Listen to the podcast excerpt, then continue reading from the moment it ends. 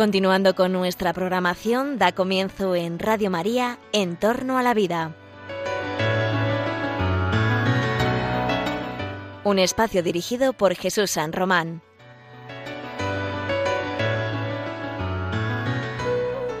Buenos días, buenas tardes, queridos oyentes de Radio María. Os saluda como cada 14 días José Carlos Avellán. Estamos en Entorno a la Vida, ese programa en el que hablamos de la vida humana, hablamos de su valor, hablamos de su dignidad, hablamos de la vida en riesgo, hablamos de la vida, de la muerte, de los médicos, pero todo en una clave moral, en una clave de cuál es el bien de la persona, cuál es el bien de la sociedad, qué valores queremos para nuestra sociedad, en particular respecto de la vida humana. Y de la vida humana de los más inocentes, de los más frágiles, la vida humana que está en peligro ante legislaciones que realmente no parecen proteger precisamente lo que es un valor fundamental para cualquier sociedad y mucho más para un Estado de Derecho como el nuestro. Hoy vamos a tratar un tema que nos apetecía mucho a Jesús San Román y a mí tratar en este, en este programa, que es una realidad con la que viven muchas familias, con la que convivimos en la sociedad Hemos hablado en otros programas de enfermedades, de dificultades, de cirugías, de cosas, de los riesgos éticos de algunas intervenciones médicas. Hoy vamos a hablar de un tema muy humano. Hoy queremos compartir contigo la experiencia de lo que es vivir, convivir con la discapacidad.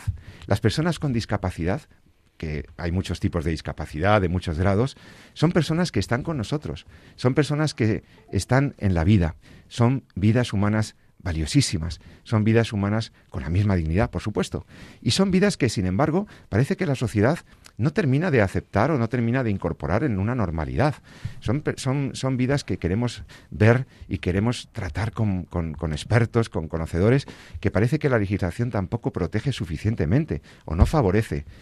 Son vidas que tienen que tener plenitud de derechos, son vidas humanas que queremos que se incorporen a la sociedad y se integren con toda normalidad y que sin embargo pues encuentran a veces dificultades. Vamos a hablar de esas dificultades, vamos a hablar también de la maravilla que es eh, apostar por este tipo de personas. Y, para eso tenemos aquí hoy en el programa expertos, otros se conectarán por teléfono, escucharemos algún testimonio. Bueno, te va a encantar. Estoy encantado de presentarte, lo primero, saludar a mi querido amigo, el doctor Jesús San Román, médico, bioeticista, eh, experto en bioética aquí en, la Universidad Rey Juan Carlos de Madrid y pues muy querido ya, conocidísimo de todos los siguientes de este programa porque lleva mucho tiempo aquí conmigo. Querido Jesús San Román. Muchas eh, gracias, Pepe. Eh, qué, alegría que podamos reencontrarnos de nuevo con nuestros oyentes en un programa tan interesante, ¿verdad? Sí, la verdad es que son de los programas que te apetecen, que te apetecen porque yo creo que hacen, no solamente hacen falta, sino que además es bueno, ¿no? A veces encender una luz clara, ¿no? En este en este tema. ¿no? Pues fíjate que eh, este tema está de plena actualidad, siempre lo está, pero si cabe, ha sido más resaltado en las últimas semanas porque eh, el día, el pasado 21 de marzo, se celebraba el, el, Día de las Personas con Síndrome de Down. Se quería llamar la atención de la sociedad sobre este síndrome que afecta a algunas personas y Realmente fue una semana que estuvimos muy pendientes de las personas con este tipo de discapacidad, pero es que luego, en la reciente Marcha por la Vida, que ha sido una maravilla, por cierto, un, evento en Madrid, eh, este domingo 27, eh, un domingo en el que nos juntábamos en Madrid miles de personas convocados, nos han sacado a la calle decenas de organizaciones civiles y es la sociedad civil movilizándose en Madrid estuvimos por ahí caminando por la calle, por la calle de Serrano y luego hubo unos, unos, manifiestos y unas, bueno, la marcha por la vida del sí a la vida del pasado domingo que tenemos que felicitar y agradecer a los organizadores porque fue una pasada. Y fue una llamada de alerta también sobre este tema. Hubo algún testimonio interesante que luego comentaremos también en torno al valor de las vidas de las personas con, con discapacidad. Y realmente para, para hablar de eso, de este tema de tanta actualidad, pues tenemos con nosotros también aquí en el estudio a don Pablo Sigris. Pablo Sigris es director de la Fundación Jerome Lejeune.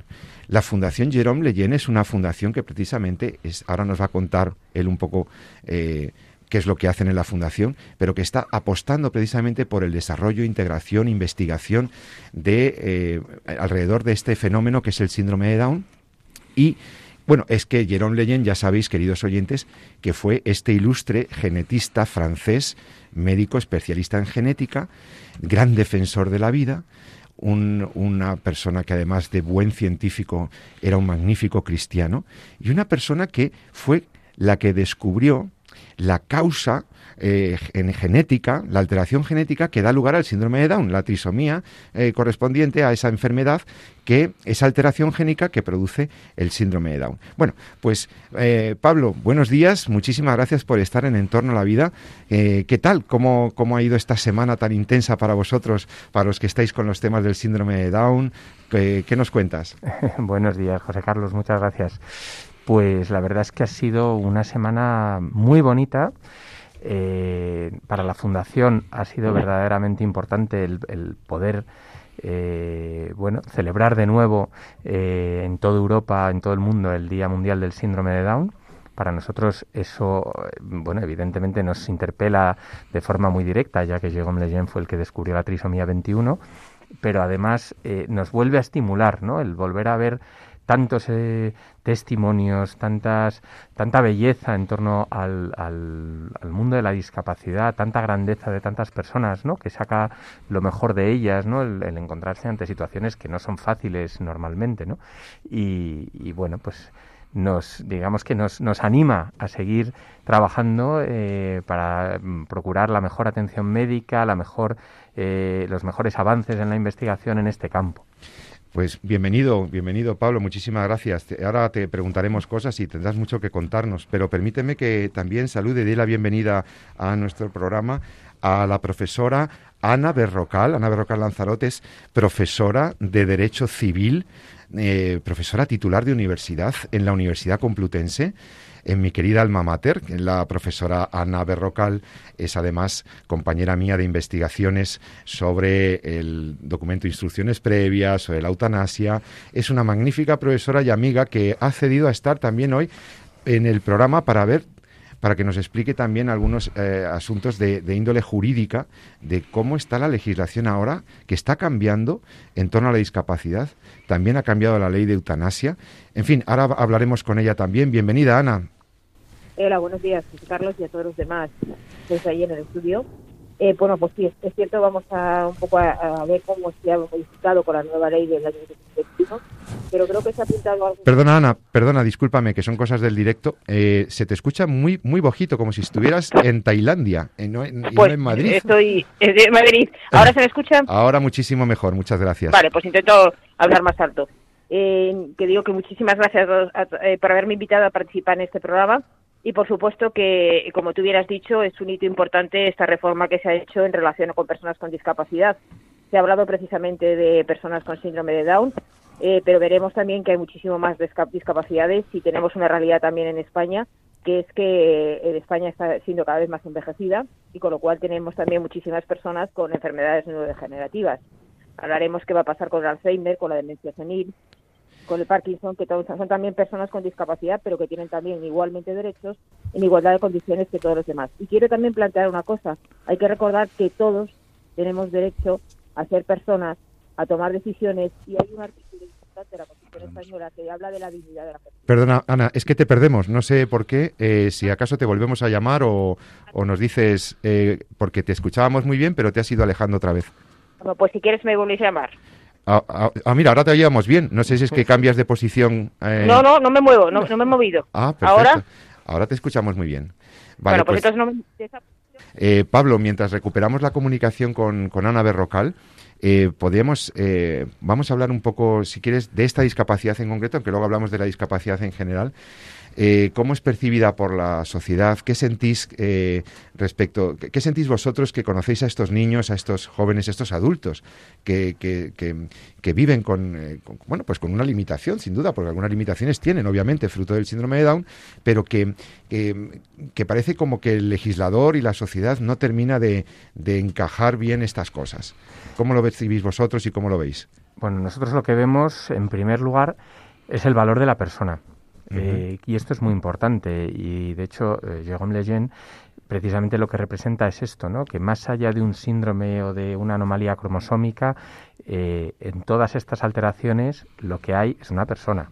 Punto número uno, que es algo que nos parece que es esencial, ¿no? Entonces, eh, bueno, nosotros, por un lado, nos alegramos mucho de ver cómo en España, nosotros estamos presentes en varios países, en España es verdad que todo lo que es la integración, eh, la inclusión social eh, a nivel escolar, a nivel laboral, eh, está muy trabajada, hay muchas entidades que trabajan por ello, eh, hay incluso programas eh, públicos de distintas administraciones, lo cual es, es, algo muy de valorar, porque es verdad que las familias con, en, en las que hay una persona con discapacidad intelectual, bueno, pues evidentemente se enfrentan a, retos muy concretos, ¿no? Y, y, sobre todo en lo que se refiere a la autonomía y, y, a un desarrollo, bueno, pues que requiere muchas veces de una, de una estimulación eh, más específica, ¿no? Y, a veces mayor, ¿no? Bien, eso está muy bien, pero nosotros eh, a la vez que vemos eso, que es una alegría, vemos que hay una serie de, mm, eh, digamos, incoherencias ¿no? sociales, eh, no solo a nivel legislativo, que también, y probablemente Ana podrá hablar de esto después, ¿no? pero, pero sobre todo a nivel social ¿no? y cultural, ¿no? Cómo, eh, cómo eh, trabajamos por integrar a una persona, por ejemplo, con síndrome de Down ¿no? o con cualquier alteración cromosómica, y sin embargo una vez que ha nacido y sin embargo antes de nacer desgraciadamente hay gente que parece que trabaja para que no llegue a nacer, ¿no?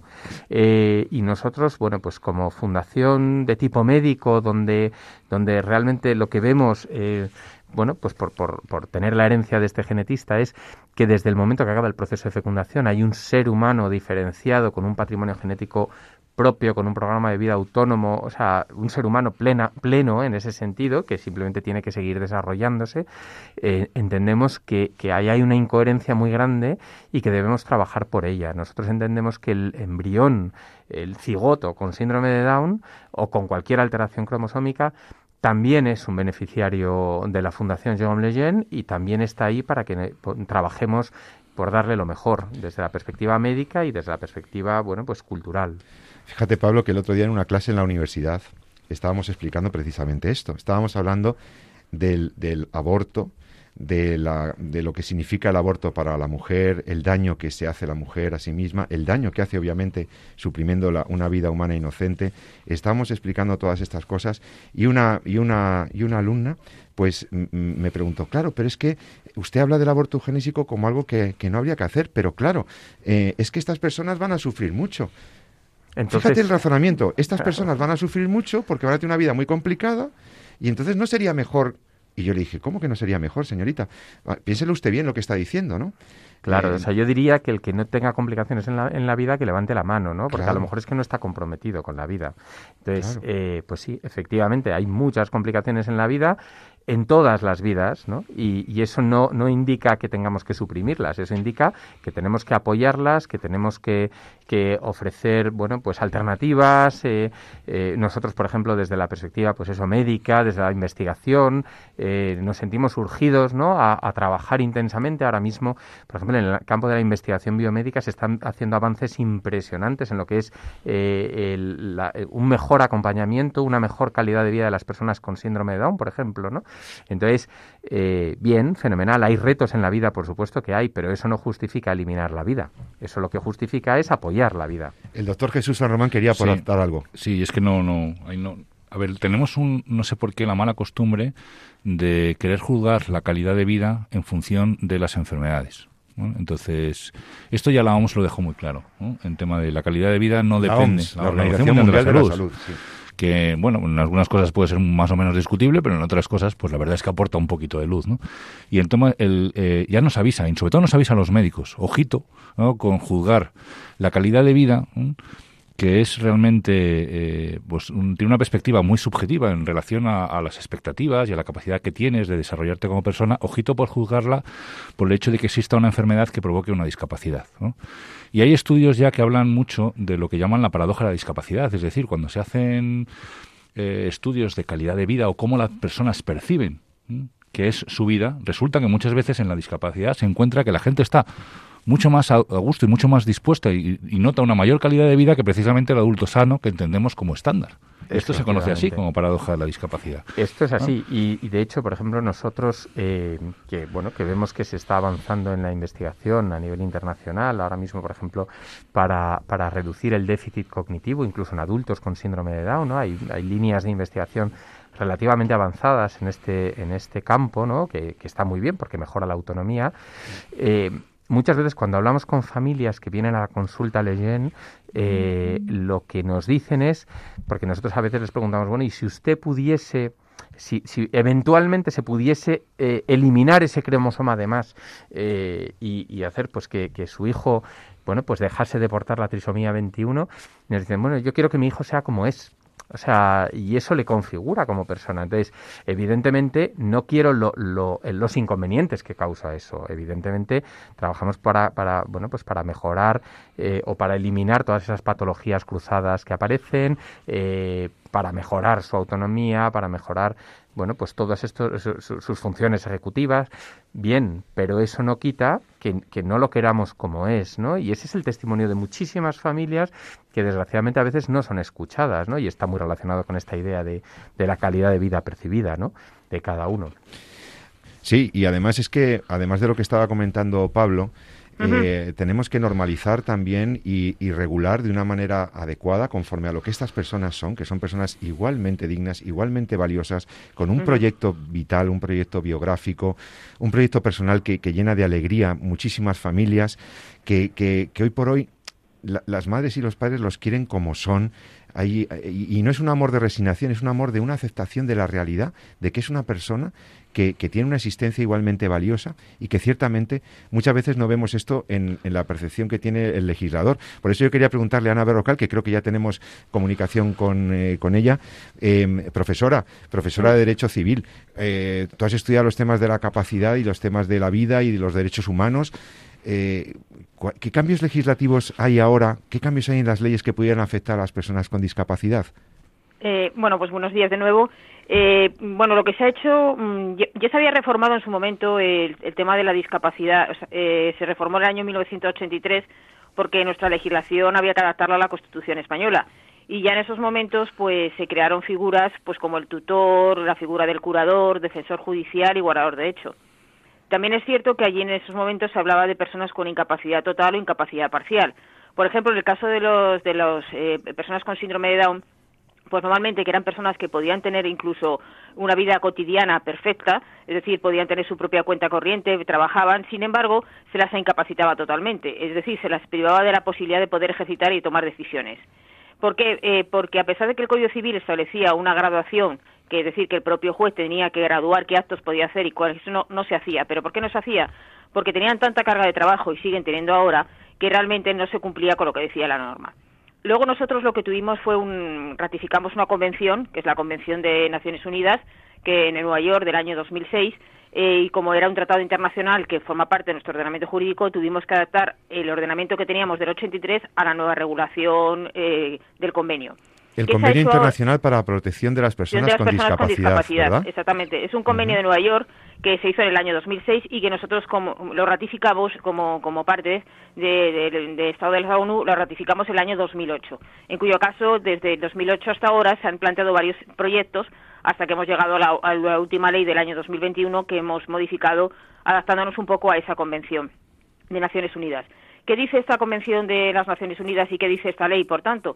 Te dice que todas las personas con discapacidad, ya no se habla, ya no se habla ni de incapacitados, ni personas tampoco con la capacidad modificada judicialmente, como se decía antes, sino se habla de personas con discapacidad. Se dice que las personas con, discapacidad son igual personas que cualquier otra, que tienen capacidad para tomar totalmente decisiones, con lo cual tienen para, eh, capacidad para contratar o para realizar cualquier tipo de actos en el ámbito personal o en el ámbito patrimonial. Se dice que hay que respetarles porque realmente son tan dignas, como tú bien has dicho, como cualquier otro tipo de personas eh, que se tiene que tutelar igualmente como cualquier tipo de persona sus derechos fundamentales. Y también otra cosa muy importante es que ellos pueden libremente eh, decidir eh, y tomar decisiones sin que haya, sin que se les restrinja o les sustituya su capacidad. ¿Qué se ha hecho ahora? Pues, en primer lugar, se, se, ha modificado un poco lo que son los institutos de guarda. por ejemplo, en el tema de la tutela se ha dejado solamente para menores, Es decir, solamente se, la figura de la tutela va a recaer sobre menores de edad, aquellos menores que no tengan padres porque, bueno, pues hayan sido privados de la patria potestad, han sido suspendidos o porque han fallecido, o menores que se encuentren en situación de desamparo. Por lo tanto, la tutela ya no se va a aplicar a las personas con discapacidad, es decir, la tutela desaparece de ese, de ese ámbito. Eh, se sustituye por una figura que se llama la curatela. Pero quiero dejar un poco claro, eh, la, el propio, la propia ley dice que estas medidas que se van a tomar son medidas que van a ser solo y exclusivamente cuando sean necesarias, eh, tienen que ser medidas que sean proporcionales a la situación de la persona, eh, porque la persona tiene plena capacidad para tomar decisiones. Es decir, porque seas una persona con discapacidad no significa que no puedas tomar decisiones, sino que te aceptan plena, plena capacidad para tomar decisiones. Y entonces ahora se han creado lo que se llama las medidas de apoyo. ¿Eso qué significa? Que esas medidas de apoyo son solamente eh, establecidas cuando esa persona las necesite, cuando esa persona eh, pues evidentemente tenga que necesitar algo de asistencia en algún ámbito, pero no se van a imponer mm, mm, sustituyendo su voluntad. Por eso digo que esas medidas de apoyo son ahora la tutela, que ya no se deja más que para menores, no para mayores, la curatela, la curatela ahora mismo es la figura principal que se va a establecer en nuestro ordenamiento jurídico. Se dice que la curatela en principio va a ser asistencial. ¿Esto qué significa? Que no vas a decidir por la persona. Tú solamente le vas a asistir, es decir, le vas a apoyar, le vas a aconsejar, pero no decides. Quien decide es la persona con discapacidad. Ahora bien, eh, habrá casos en los cuales la persona no pueda tomar decisiones. Y antes he expuesto, eh, lo que pasa es que no, he podido desarrollarlo, que en España no solamente hay personas con discapacidad como personas que puede ser con síndrome de Down, sino que España está cada vez es uno de los países más envejecidos junto con Japón. Y se está demostrando que hay cada vez más eh, personas con enfermedades neurodegenerativas. Estamos hablando del Alzheimer, estamos hablando de demencia senil, estamos hablando de Parkinson para ese tipo de medidas, o sea, para ese tipo de personas que en un determinado momento ni pueden desarrollarse en un ámbito personal o un ámbito patrimonial, se ha, creado la curatela representativa. ¿De acuerdo? Es decir, que lo que e, es que ahí en ese caso sí que puedes tomar decisiones en lugar de la persona. Pero cuando la persona es que no pueda ni en su ámbito personal ni en su ámbito patrimonial tomar ningún tipo de decisiones por razón de la enfermedad que está sufriendo. O sea, que si lo he entendido bien, Ana, eh, la legislación va en la línea de reforzar la capacidad, la autonomía de las personas con discapacidad. Eh, no, no, parece estar muy atenta a las situaciones de incapacidad sobrevenida por la edad o por, la, por, por, determinadas situaciones, pero a mí me choca una cosa que seguramente a los oyentes de Radio María también les llame la atención. Profesora Berrocal, el Reino de España firma en 2006 un tratado internacional por el que se compromete a proteger a las personas con discapacidad y solamente tres años más tarde aprueba una ley que habilita a la madre para abortar por razones eugenésicas que ya la teníamos, ya teníamos una excepción, una despenalización, pero ahora se convierte prácticamente en una indicación sin, prácticamente sin límite de tiempo, por la cual una mujer podría matar a su hijo en el vientre materno ¿eh? por el hecho de que porta una malformación congénita, etcétera. ¿Esto no es una contradicción de nuestro ordenamiento jurídico? Mm, como tú bien dices, aquí se quiere proteger a las personas con discapacidad, pero sin embargo no se les dejan hacer. Es terrorífico, claro. Es terrorífico. Eh, pero tú has apuntado una cosa con las personas con discapacidad. Aquí ahora mismo lo que se va a tener muy en cuenta, y además la ley lo repite constantemente, es la voluntad, los deseos y las preferencias que tenga la persona con discapacidad. Y lo que se va a hacer por parte del juez es lo que se llama, mm, se dice en términos eh, totalmente coloquiales, un traje a medida. Es decir, tú tienes que estudiar cuál es la situación personal eh, concreta de esa persona y hacer eh, y, por tanto hacer el, eh, darle la medida de protección adecuada a su situación personal. Es decir, hacer un traje a medida a esa persona. Eh, perdóname que te diga, también se refuerza la guarda de hecho. Recuerdan quiénes no tenemos un hermano o una. Porque además en España, fíjense, tenemos algo muy positivo, que es la solidaridad familiar. Entonces, evidentemente es posible que tú cuides de un hermano, que, cuide, que, una, que unos abuelos cuiden de un nieto, es decir, lo que se llama el guardador de hechos se refuerza también. Eh, lo que no se, lo que se suprime es la patria potestad prorrogada, por ejemplo, para personas eh, que los padres pudieran seguir manteniéndose cuidando a su hijo, por ejemplo, con, síndrome de Down, eh, que es la patria potestad eh, prorrogada rehabilitada. Se dice que eso se suprime, pero cuando el hijo llega a la mayoría de edad se le podrá establecer otra medida de apoyo. Por parte de los padres podrán ser curadores del hijo o guardadores de hecho del hijo. O sea que realmente se establece, por tanto, como figuras la tutela para menores, la curatela para personas con discapacidad, tanto si es asistencial como si es representativa, la guarda de hecho, que se refuerza muchísimo, con lo cual se le dota también de, plena operatividad, y luego el defensor judicial, que cuando hay un conflicto entre padres e hijos o entre los que hacen las medidas de apoyo y la persona tutelada, pues también evidentemente va a actuar el defensor judicial. Pero lo que quiero dejar muy claro es que ahora son medidas de apoyo, no se le incapacita a la persona, es decir, la incapacitación ha desaparecido. La persona tiene plena capacidad para tomar decisiones, tiene plena capacidad para decidir lo que quiere hacer con su vida y para tomar decisiones en el ámbito personal y patrimonial. Si, si tiene en cierta forma eh, que ayudársele o asistírsele el ámbito personal y patrimonial, se establecen esas medidas de apoyo que hemos dicho antes. Pero el juez tendrá que hacerse que esas medidas de apoyo sean de un traje a medida. Y por otra parte, para la gente que, que seamos mayores y que vamos a ir cumpliendo edades, se concede también muchísima importancia a las medidas voluntarias. ¿Esto qué significa? Que yo puedo dejar anticipadamente, y esto lo hacemos con las voluntades anticipadas que me has hablado tú antes, yo anticipadamente puedo dejar eh, lo que se llama los apoderamientos preventivos. ¿Quién quiero que me administre mis bienes y quién quiero que sea la persona que me ayude eh, pues para cuidarme en el ámbito estrictamente personal? Incluso puedo ir más lejos, puedo hacer un documento de autocuratela y decidir quién quiero que sea el curador que me nombre el juez. Bueno, está muy bien, porque eso de la persona puede de algún modo disponer en, una, en un documento de instrucciones previas o en un documento de apoderamiento general quién, quién, quién, quién querría que le, que le, que le atendiera, que en un futuro, para en el caso de que llegara a una situación en la que perdiera autonomía. Pero quería comentar algo, Pablo Sigris. Sí, o sea, a mí lo que, o sea, escuchando a, la profesora Berrocal, desde luego suena muy bien y yo creo que la ley eh, conceptualmente es un avance. Eh, mi única preocupación está eh, en, el, en, lo, en el ámbito, de, o sea, en la aplicación concreta, mejor dicho, de la ley, ¿no?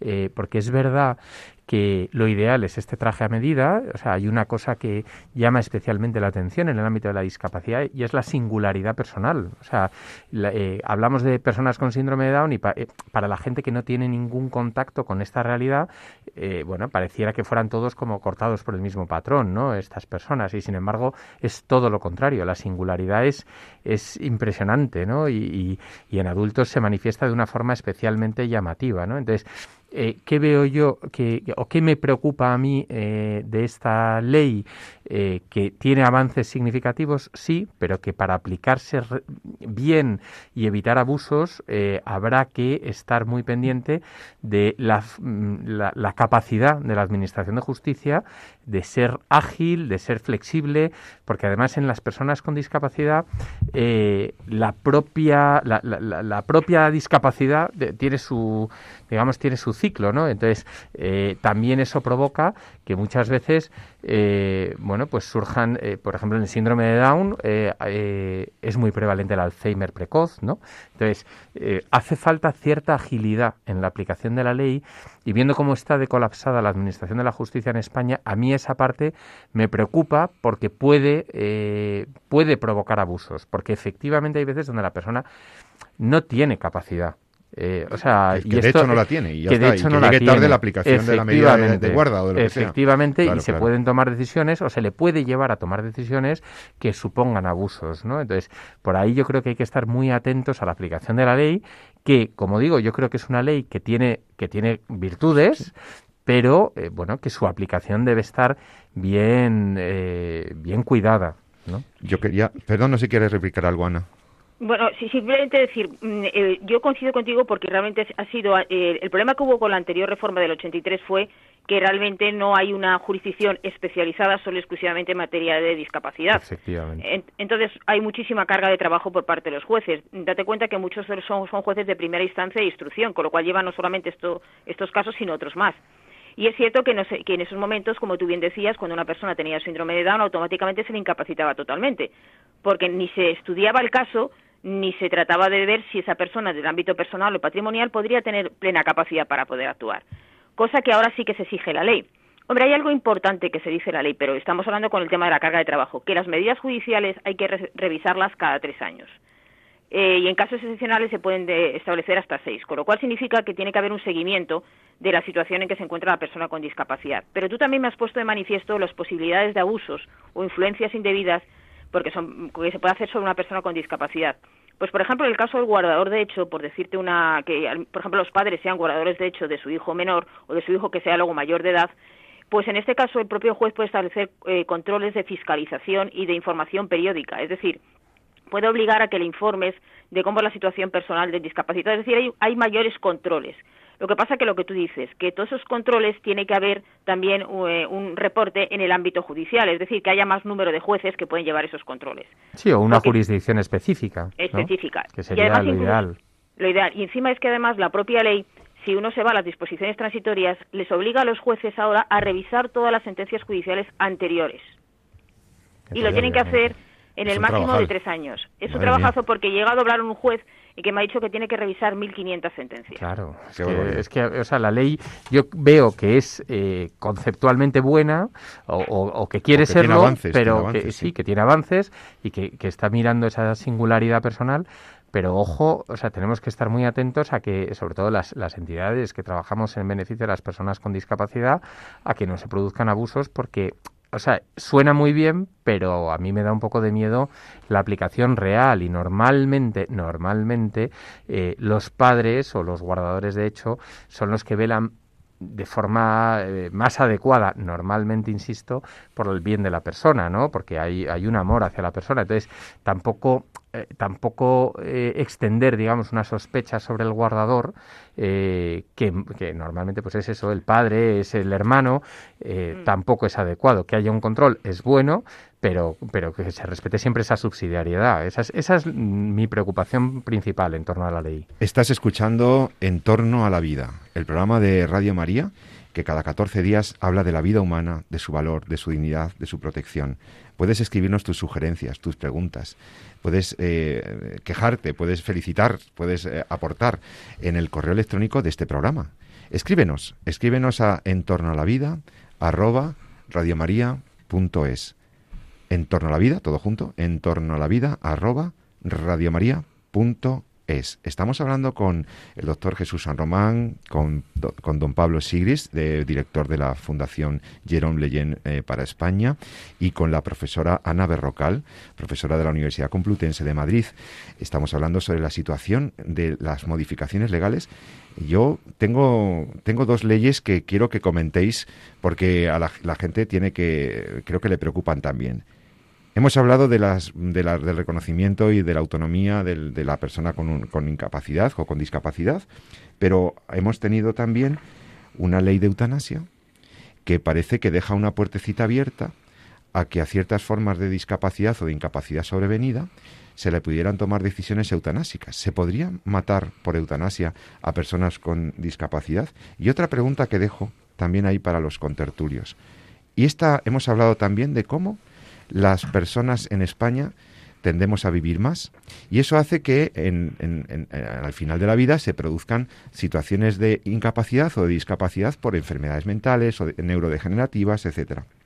Hay una ley de salud mental que ha sido muy contestada por los expertos, por los médicos precisamente del ámbito de la psiquiatría, eh, los expertos de las sociedades científicas tienen sus, sus grandes cautelas sobre esta ley de la salud mental.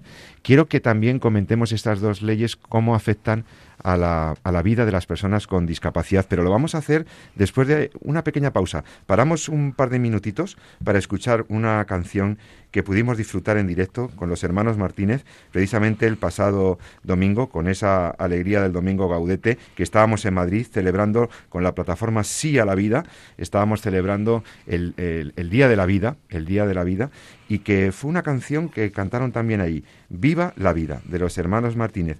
Eh, escuchamos la canción y en un par de minutitos estamos con todos los expertos para seguir hablando de estos temas. Hasta ahora mismo.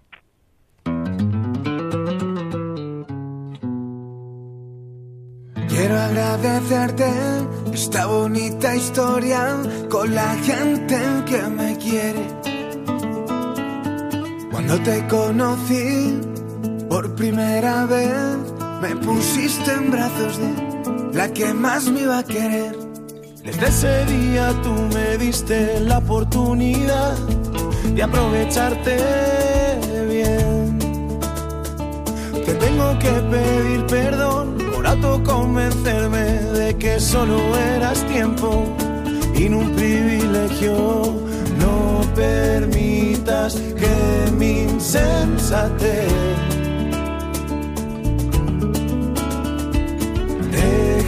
de abrazar este regalo.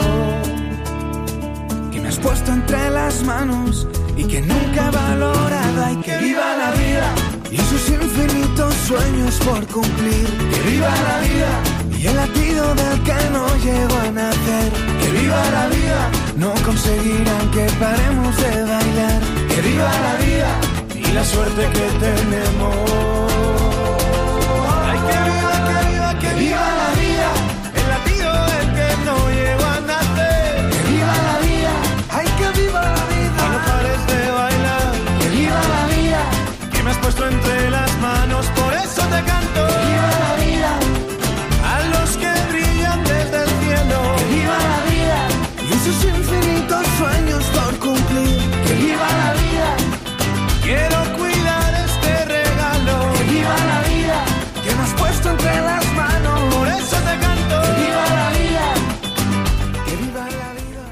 Ya estamos de vuelta con todos vosotros en Entorno a la Vida. Te habla José Carlos Avellán en Radio María.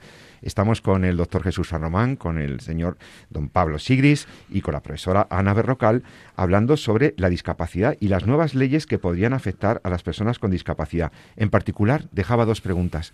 ¿La ley de la eutanasia podría aplicarse a personas con discapacidad, la nueva ley? Y también, ¿qué pasa con la ley de salud mental? ¿Va a proteger a las personas con salud mental? ¿De verdad va a ayudar a estas personas? ¿Qué me podéis decir, compañeros? Ana, Ah, por ejemplo, pues, profesora yo. Berrocal, adelante. Vale. Bueno, eh, como bien tú dices, eh, a raíz de esta ley del año 2021 también ha surgido otra en este año 2021, el 24 de marzo, sobre la regulación de la eutanasia. Es decir, aquí ya se permite la eutanasia activa como el suicidio asistido, es decir, acabe las dos tipos de modalidades. Eh, es curioso que, mm, en, es- en esta ley te dice, porque claro, como el problema cuando estamos hablando de derecho a la vida es que no puedes utilizar conceptos jurídicos indeterminados. Entonces te dice que cuándo puedes tú solicitar la prestación. Fíjate, fíjate la propia ley incluso eh, le da vergüenza hablar de eutanasia y habla de prestación de ayuda para morir. Eh, dice cuando sufras una enfermedad grave e incurable o un padecimiento grave, crónico e imposibilitante en los términos establecidos en esta ley, certificada por el médico responsable. Pero claro, mm, nos vamos a un artículo que es el artículo 5.2 de la ley de eutanasia y nos dice que cabe la posibilidad de que una persona que, que en estos momentos no esté en el pleno uso de sus facultades mentales, ni pueda prestar su consentimiento de forma libre, de forma voluntaria, de forma consciente, pero haya dejado en un documento de instrucciones previas que quiere que se le aplique, o voluntades anticipadas, como se llama en otras comunidades autónomas, que quiere que se le aplique la eutanasia, es decir, bien la eutanasia activa o bien el suicidio asistido, pues cualquier tercero, eh, es decir, el que se- eh, un tercero puede decidir por él. Es decir, que, por ejemplo, mm, sinceramente, dentro de, aplicándolo o relacionándolo con la ley de, que hemos dicho también de materia de personas con discapacidad, a la persona que tú has nombrado como apoderado preventivo, a la persona que tú has nombrado como curador, el juez en el procedimiento judicial o al guardador de hecho, puede decidir en tu lugar que se aplique la eutanasia. Simplemente porque tú lo has dejado constancia en el documento de instrucciones previas y, has dicho que quieres hacerlo. Pero ese documento de instrucciones previas lo puedes haber hecho o lo haber dicho hace muchísimos años y ahora esa no es tu voluntad. Pero no obstante la ley te dice que sí que es posible, que, no hace falta que consultes eh, ya con la persona ni consultes con nadie más, sino que el propio tercero puede decidir por ti. Uf, esto da un poco de miedo, ¿no, Pablo Siris? Esto da pánico, porque eh, hablábamos antes de los abusos que podía provocar la ley de discapacidad en su aplicación. Eh, Bueno, sumada a la ley de eutanasia, el, el abuso puede ser total, ¿no? Y si ya eh, la experiencia es que nuestra sociedad está eliminando a todas las personas que considera vulnerables eh, y que es- considera ¿no? Como los embriones con, con síndrome de Down o con discapacidad de base genética, eh, no quiero ni pensar lo que va a pasar con la aplicación de una ley que, que de facto eh, plantea conceptos tan difíciles de, de determinar. Y de hecho, yo creo que aquí es importante mirar los países de nuestro entorno eh, y la deriva que han llevado estas legislaciones en esos países. Pienso en Holanda, desde luego, Países Bajos, donde eh, la legislación de eutanasia, que fue pionera en Europa, eh, ha llevado a tales abusos que la gente ya tiene miedo a partir de una edad a ir al hospital por una rotura de cadera, porque puede no salir del hospital. Eh, pero en el ámbito de la discapacidad, pienso también, por ejemplo, en, en Bélgica, donde la eutanasia infantil lleva a- al aborto posparto, de facto, ¿no? Donde eh, al final un niño, eh, un, em- un bebé, un recién nacido, eh, con una discapacidad que de alguna manera es una patología crónica, ¿no? Eh, y que podría entrar perfectamente en el concepto de la ley, eh, bueno, pues a partir de ahí los padres o, muchas veces presionados por los médicos, porque aquí es un tema que no hemos valorado bien, pero los padres cuando reciben el diagnóstico de una discapacidad o cuando o, tanto sobrevenida como, como una discapacidad genética, eh, están en una situación de mucha vulnerabilidad, están en un momento muy delicado personal, ¿no? Eh, y de hecho, nosotros tenemos un, estudio en la Cátedra de Bioética Jean Lejeune, eh, desarrollado por la doctora Teresa Vargas, donde lo que demuestra es que hay mucha presión de los médicos en el momento de trasladar el diagnóstico para provocar un aborto. Bueno, pues aquí yo me temo que, que, todo esto es una especie de cóctel molotov social donde eh, podemos acabar eh, bueno, pues exterminando a toda una población, ¿no? Que tiene una, una, singularidad que no le impide ser digna.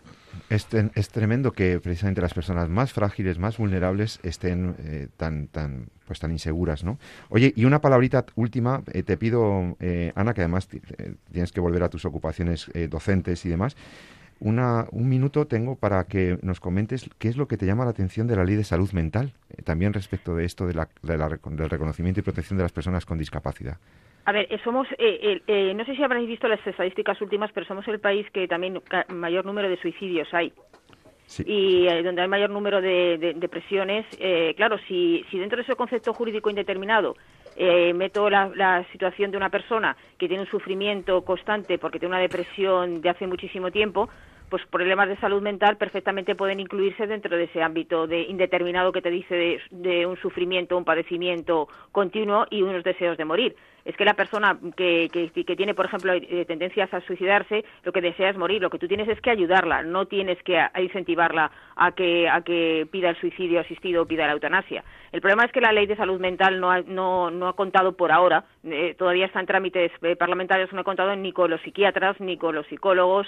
Es decir, es una ley simplemente como las que se están haciendo hasta ahora, que son simplemente basándose en, la, en el tema del género y, el, y en tema de, de mm, temas sociales que no tienen absolutamente nada que ver con la psiquiatría. Hay que hacer una buena ley de salud mental para evitar esa pendiente resbaladiza que se ha dicho antes de que se puedan meter a través de esos conceptos jurídicos indeterminados situaciones, pues por ejemplo como el caso de, de personas que tengan una enfermedad mental crónica o en el caso de que tenga una persona que tenga tendencias suicidas. De todas maneras, hay algo positivo en esta ley y con eso ya quiero finalizar mi intervención que no sé si lo sabemos todos que esta ley permite que para poder practicar la eutanasia o el suicidio asistido tiene que pasar por una comisión de garantías y evaluación. Esa comisión de garantías y evaluación eh, se ha delegado en las comunidades autónomas, con lo cual eh, hay determinadas comunidades autónomas, como el caso de Madrid, que ha hecho una comisión de garantía y evaluación donde es excesivamente eh, estrictamente aplicable la legalidad y que donde no va a ser muy permisiva para, prácticas de eutanasia o de suicidio asistido, cosa que no lo sé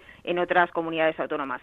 Pero ahora es curioso que, y con esto termino, que en esta ley te permita, mm, eh, tú puedas, por ejemplo, en el caso de que el, médico, en este caso, te niegue la posibilidad de practicar la eutanasia, puedas recurrir esa decisión que se tome por parte de la, del médico y de la Comisión de Garantía y Evaluación y en cambio no pueda recurrir a aquella decisión, por ejemplo, un hijo, la decisión que ha tomado el médico de que a mi, padre le practique la eutanasia. O sea, tú puedes recurrir la negativa, pero no puedes recurrir lo positivo. Es, irónico, ¿eh? Increíble. y, de facto yo lo que creo es que esas garantías, o sea, es positivo.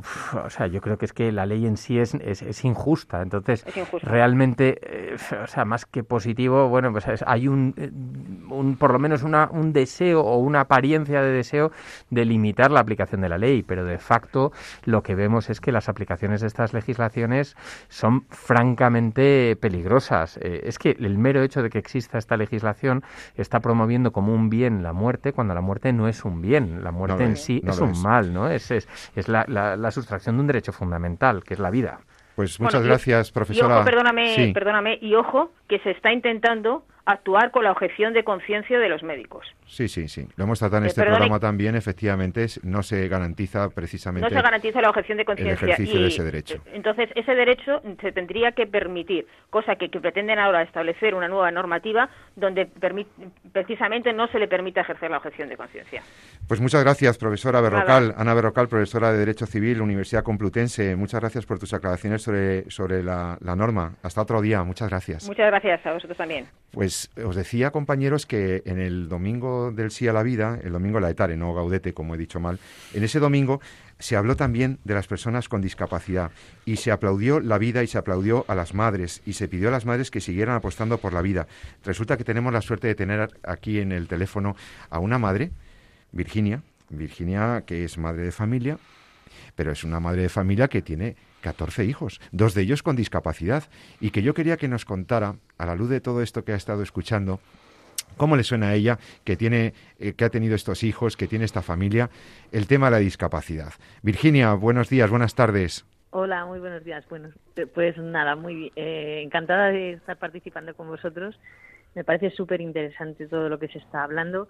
Y bueno, yo desde mi experiencia, eso como has comentado, eh, somos padres de 14 hijos, dos de, dos de ellos con discapacidad, dos chicas, y una tiene síndrome de Down y otra tiene una, un síndrome raro, una enfermedad rara, sobre todo de discapacidad física.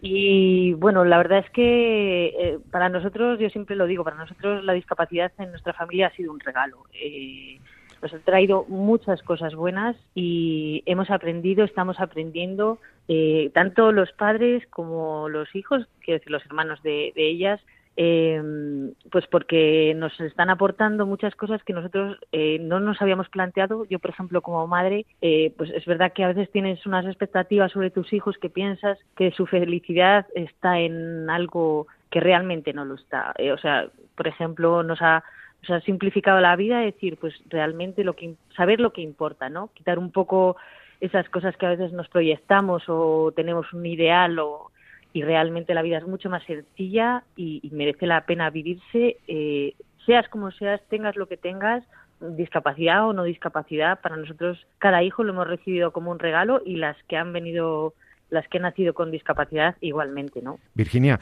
en eh, los hermanos, ¿cómo, ¿cómo perciben a estas dos hermanas? ¿Cómo, ¿Cómo se lleva en una familia de 14 hijos? Imagino que tiene que haber mucha colaboración, mucha sintonía, mucha ayuda a los papás. Eh, es todo un reto sacar adelante una familia así, pero encima hay dos que tienen una discapacidad y, y para los hermanos, para la familia, ¿qué, qué aportan? Pues mira, eh, por ejemplo, la, mi hija con la mayor, la que tiene la discapacidad física, eh, pues la verdad es que para nosotros mm, como padres fue un reto, porque fue la primera vez que nos enfrentábamos a algo así, la verdad que al principio con miedo, pero luego eh, la verdad es que es una hija súper luchadora, hemos aprendido mucho, por ejemplo, eh, tanto los padres como los hermanos, a no rendirse, ¿no? Porque ella ha tenido muchos retos visuales, por ejemplo, y jamás ha dicho a tirar la toalla, o sea, ha luchado por la vida desde, desde que nació, incluso antes de nacer, ya se notaba que, que luchaba por la vida. yo te puedo contar una anécdota breve. En una de las ecografías de diagnóstico que nos hicieron, eh, en el que el médico nos planteaba la posibilidad de, pues eso, de abortar, porque traía cataratas en los ojos, una malformación y tal. Y, recuerdo la, en la ecografía cómo abría y cerraba la mano como que nos estuviera saludando. O sea, realmente. Qué bueno. Ya, sí, o sea, era la, luchar por la vida. Y luego, pues, por ejemplo, de la pequeña Laura, que tiene cinco años, que tiene síndrome de Down, pues em, mis hijos la verdad es que eh, jamás la han visto distinta. Quiero decir, yo eh, siempre cuento que uno de sus hermanos, ya cuando ella tenía tres años, me decía, mamá, yo no veo que Laura tenga síndrome de Down, es que la veo como los demás. ¿Dónde tiene el síndrome de Down? No, sabía, si lo habíamos explicado cuando nació, ¿eh? pero bueno, era un poco pequeñín pero a los años él no veía diferencia con el resto de sus hermanos, veía pues que hacía otras cosas, que tardaba igual más en andar, más no sé qué, pero no veía esa etiqueta.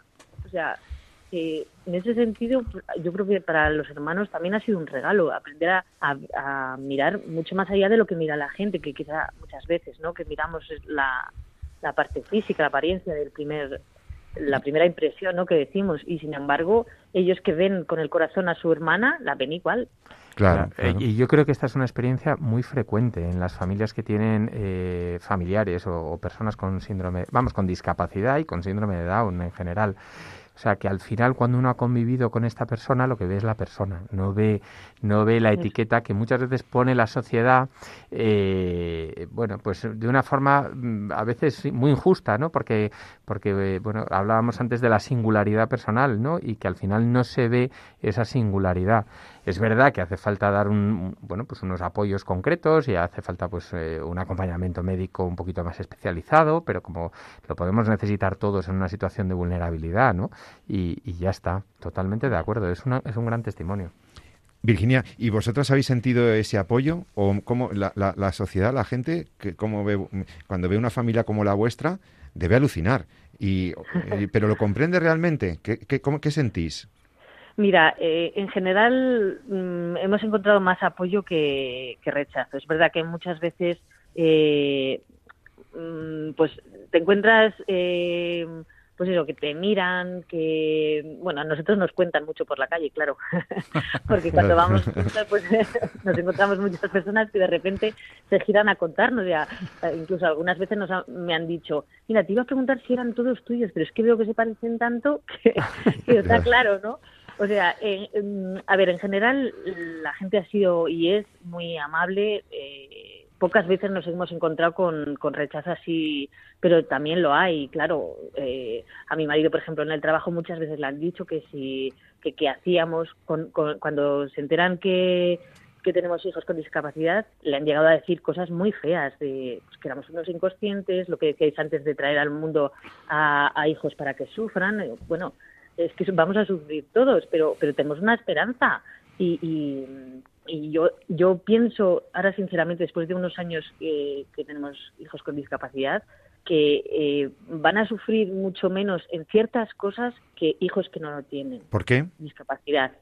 Pues porque yo veo que, la fuerza que tienen para luchar, eh, la, la, sencillez de vida, que ven las cosas como mucho más sencillas, sin tantos eh, comeduras de cabeza. Yo, por ejemplo, soy de comerme mucho la cabeza. Ellos lo ven las cosas mucho más, más sencillas, más, pues esto es así, es así. Eh, voy a luchar por ello y ya está. Y sin embargo, yo veo a otros hijos que están sufriendo, comiéndose la cabeza por, pues, por ciertas cosas, por estudios, ¿no? Por lo que sea, que yo pienso que mis hijas con discapacidad no lo están haciendo y, quizás no lo hagan. O sea, que, que, adelantarse a lo que van a, a lo que van a sufrir o a lo que van a hacer o lo que realmente es que te quita la paz y no sabes nunca. Yo, por ejemplo, de, de mi hija pequeña, eh, cada cosa que ha ido consiguiendo que nos parecía increíble tardó en andar y lo consiguió. Lo, celebramos cada, cada logro pues como, como una, una cosa increíble. O sea, celebrar cosas pequeñas en la vida que a veces las damos por obvias, celebrarlas con, con alegría, para mí eso es un regalo. Estamos hablando con Virginia, aquí en Radio María, que es madre de familia, madre de 14 hijos, dos de ellas con, con discapacidad, y, claro, en un programa de esto de bioética, como hemos hablado también del aborto, de estas cosas, ¿qué, le diría esto a una madre que de repente le diagnostican, le hacen el diagnóstico prenatal y le dicen, pues sabes qué, hemos, hemos hecho la amniocentesis y hemos detectado que podría venir con una malformación? Y eso asusta, ¿no? Eso eh, rompe expectativas. ¿Qué le dirías a una madre, a una mujer que, que tiene esta, este vértigo inicial, ¿no? ¿Qué le dirías? Pues mira, yo siempre digo una frase que a mí se me quedó cuando me lo dijeron. Con las dos hijas me dieron la posibilidad de abortar enseguida. ¿Te lo ofrecieron directamente? ¿Te lo dijeron así? Sí, eh. sí, sí, sí, con, con la pequeña incluso, con la que tiene síndrome de Down, me dijeron que es que es que yo no me planteaba nada porque me imaginaba una síndrome de Down de esas bonitas que salían en la tele, así tal cual me lo dijeron. Madre mía. Y yo le dije, no, yo es que no, yo es que me imagino a mi hija. Claro. no, no me imagino nada más que mi hija. Eh, hay una frase que yo siempre digo que es, ellos te dicen, es que tienes un riesgo de tener un hijo con tal síndrome o con tal malformación, tienes un riesgo, ¿no? Y yo siempre digo, no lo llames riesgo, llámalo oportunidad, porque riesgo siempre implica algo negativo, ¿no? Tú tienes riesgo de caerte si vas por no sé dónde o No, es una oportunidad, porque realmente cuando te dan el diagnóstico no sabes, eh, te, te asusta, te da inseguridad, te proyectas y no sabes cómo vas a poder hacer, cómo va a vivir tu hijo. No, es una oportunidad de, conocer a una persona que no sabes lo que la vas a amar, lo que la vas a apoyar y lo feliz que te va a hacer. Es, eh, entiendo el miedo y, no pasa nada. Tampoco hay que eh, culparse por, por tener miedo o por tener inseguridad al principio, por pasar un tiempo de duda no te preocupes, ten esperanza porque realmente vas a amar ese hijo, esa hija con locura y va a merecer la pena cada minuto o cada segundo que estés con, ella. Pues escuchándote, Virginia, se nos llena de ánimo y de gozo el corazón de ver personas que habéis sabido ser valientes, confiar en Dios, encomendar vuestra familia esa familia maravillosa que has construido. Felicidades. Gracias, Virginia Morquecho, que por cierto se me ha olvidado decir que es colaboradora habitual del programa, de nuestro programa de Radio María, Dale la Vuelta. Tenéis que escuchar este programa de la parrilla de Radio María, Dale la Vuelta, porque allí eh, Virginia, con María Teresa Robles y con otras colaboradoras y colaboradores del programa, hacen un programa maravilloso. Muchas gracias, Virginia, por tu testimonio, por tu alegría, que nos llena de esperanza en, medio de tanta dificultad, pero en, este mundo en el que estamos, escuchar a gente como tú, pues la verdad que hace creer más en el ser humano y, por supuesto, nos aumenta nuestra fe en Dios. Gracias, Virginia. Nada, gracias a vosotros. Pues hasta otra ocasión, te escucharemos en Dale la Vuelta. hasta pronto. Sí, por supuesto, y estáis invitados. Oye, ¿a qué hora se emite el programa? ¿Qué día? Cuéntaselo. Sí, se ha emitido, eh, eh, se emite cada 15 días los lunes a las 11 de la mañana. Perfecto, los lunes a las 11 tenéis una cita con, con Dale la Vuelta en Radio María. Bueno, pues muchas gracias Virginia, muchas gracias. Se nos ha acabado el tiempo del programa. Eh, Jesús San Román, Pablo Sigris, me queda un minuto para que os despidáis de los oyentes diciendo cuál es el mensaje, que, qué es lo que os ha dicho este programa y qué es lo que crees que nos tenemos que llevar. Pues hombre, yo creo que las, se acierta cuando se mide con el amor, en lugar de con los resultados o, cómo concluyen los procesos. No estamos en una sociedad y los médicos me, me, duele mucho, ¿no? Oír lo que vimos de cómo hacemos mal las cosas, ¿no? Los, los médicos. Pero en el fondo y al cabo acabas pensando, digo, bueno, nosotros también somos hijos de nuestro tiempo, de una sociedad en la que está constantemente midiendo por si algo es útil o no es útil, ¿no? Si algo produce o no produce, si algo vale o no vale, ¿no? En lugar de medir por el verdadero valor ¿no? que nos da la medida de las cosas, que es el, el, amor. ¿no? Y la verdad es que pues estos chicos muchas veces te hacen, te hacen redescubrir eso, ¿no? que es decir, que nosotros valemos en la medida en lo que, en lo que amamos y somos amados. ¿no? Y ahí es donde está realmente la, la verdad de la vida, ¿no? No en cuánto producimos o en si servimos o cuánta capacidad tenemos, ¿no? Que es realmente, eh, desgraciadamente, el valor que nuestra sociedad utilice para medir, ¿no? El valor de la utilidad y de la productividad muchas veces. Pablo Sigris, director de la Fundación Jerome Leyen, la última frase. La última frase, bueno, el miedo es humano, pero vencerlo es mucho más humano y hace mucho más hombre, ¿no? Entonces sí, la vida tiene riesgos, muchísimos riesgos, como nos decía Virginia, un riesgo es una oportunidad y aquí estamos desde la Fundación Jérôme Lejeune para tender la mano a todas estas personas.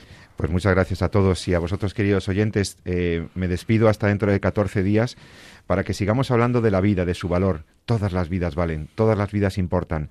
Cada vida es un don de Dios, cada vida es un regalo, un regalo de la vida, de la providencia y para la humanidad. Que tengáis muy buenos días ahora todavía en, en Cuaresma, que sigáis con la programación de Radio María y no os olvidéis de que nos escuchamos en 14 días. Ama la vida y defiéndela. Te habló José Carlos Avellán. Hasta pronto.